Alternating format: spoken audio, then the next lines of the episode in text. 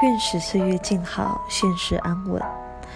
这句话呢，是胡兰成在与张爱玲结婚的证书上提的一段话，也是他们对于未来的期许。在历经了人生的起起伏伏，只要两个人能在一起，便是最大的幸福。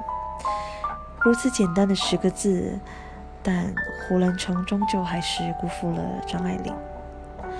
我觉得这句话也可以印证在许多人可能面对感情的失败，或者是婚姻的失败当中。我觉得幸福本来就不是易得的，这应该是很多人都明白的一个道理。但是至少还能求得平静，求得安稳。这样子想，倒也不是完全的失去吧。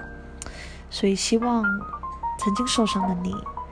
能够岁月静好，欣赏。